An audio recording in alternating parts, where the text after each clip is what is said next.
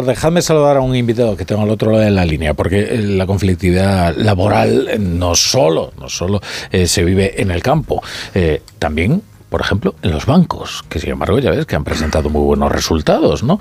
Pues unos 2.000 empleados de banca se han manifestado hoy por Madrid, eh, por el Paseo de la Castellana, hasta llegar a Cibeles, eh, frente al Banco de España, claro, y reclaman a la patronal bancaria una subida salarial de hasta el 23% en cuatro años porque dicen que los bancos han presentado unos beneficios históricos y que ha llegado el momento de subir los sueldos. Tenemos a otro lado de la línea Javier de Dios, que es responsable de políticas sectoriales del sector financiero de comisiones obreras. ¿Qué tal, Javier? Buenas, buenas noches. Hola, buenas noches a todos y a todas y a todos y todas las oyentes también.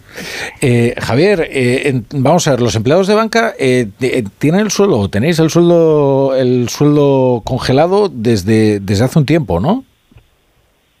Bueno, a ver, efectivamente, eh, aquí hay dos variables. Eh, la primera es que cuando en, épocas recientes pasadas eh, las entidades financieras han, atravesado las crisis que han atravesado, que han, desembocado en abordar procesos de despidos colectivos, y, tener una contención por el gasto. Esa contención del gasto se ha traducido que por, parte de las representaciones sindicales, de una manera responsable, hemos moderado los incrementos salariales que se pactaban en los convenios colectivos y moderado hasta el punto de que en algunos ejercicios han llegado a ser hasta el, del 0%.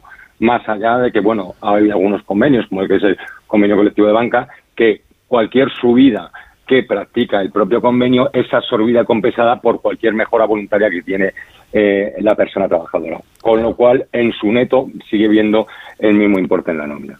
Entonces, ¿cuál es la, reivindicación que, motiva esta, esta protesta de los empleados de banca? Bueno, la reivindicación parte sobre todo por los magníficos, por los magníficos resultados que han dado las entidades financieras que todos conocemos, las principales entidades financieras, más de 26 millones de euros, récord histórico eh, de beneficios eh, que se derivan a repartir, a, incrementar eh, el pago de dividendos a sus accionistas y a hacer planes de recompra de acciones. Pero, por el contrario, no se destinan a, modo de dividendo social en forma de incrementos salariales dignos y justos para las plantillas que han hecho y son los artífices de esos beneficios. Mm. Entonces, no puede ser que estén obteniendo unos resultados magníficos y estén planteando incrementos salariales que están por debajo de la media de otros momentos eh, en los que la situación económica ha sido bollante. Eh, fíjese, Javier, que como yo vi lo de la manifestación, pensaba que no era por los salarios, sino porque eh, el avance de la tecnología, de la banca digital, bueno, pues estaba mm, provocando ¿no? una reducción de las, de las plantillas y de las necesidades, digamos, físicas ¿no? de, las, de, las delegaciones de banca. Pensaba que era, que era eso lo que sobre todo preocupaba ¿no? a, los, a los empleados de banca. A ver, ese es otro de los, de los, de los problemas y de lo que estamos reclamando y negociando en, las mesas de los convenios colectivos, y es abordar el tema del clima laboral que están soportando las plantillas. Eh, las plantillas están sobrecargadas. Eh, es verdad que eh, la digitalización ha podido venir a minorar un poco la carga de trabajo, pero no es, no es suficiente. Al final, esa destrucción de empleo que se ha venido produciendo en esta última década, de más del 40% de los empleos respecto al 2010, o sea, hace que sea insostenible la sobrecarga de trabajo que están soportando las plantillas, unido a sobrecarga o esfuerzo que tienen que hacer por cargas formativas necesarias para la empleabilidad, em, pero pero que también eh, sobrecargan a las plantillas del sector financiero y los y la presión por objetivos comerciales que estamos sufriendo, pues eh, hacen el clima laboral insostenible. Hmm. Y, cuando ustedes eh, trasladan estas reivindicaciones, eh, ¿qué, respuesta obtienen por parte de la patronal? ¿Hay voluntad de diálogo?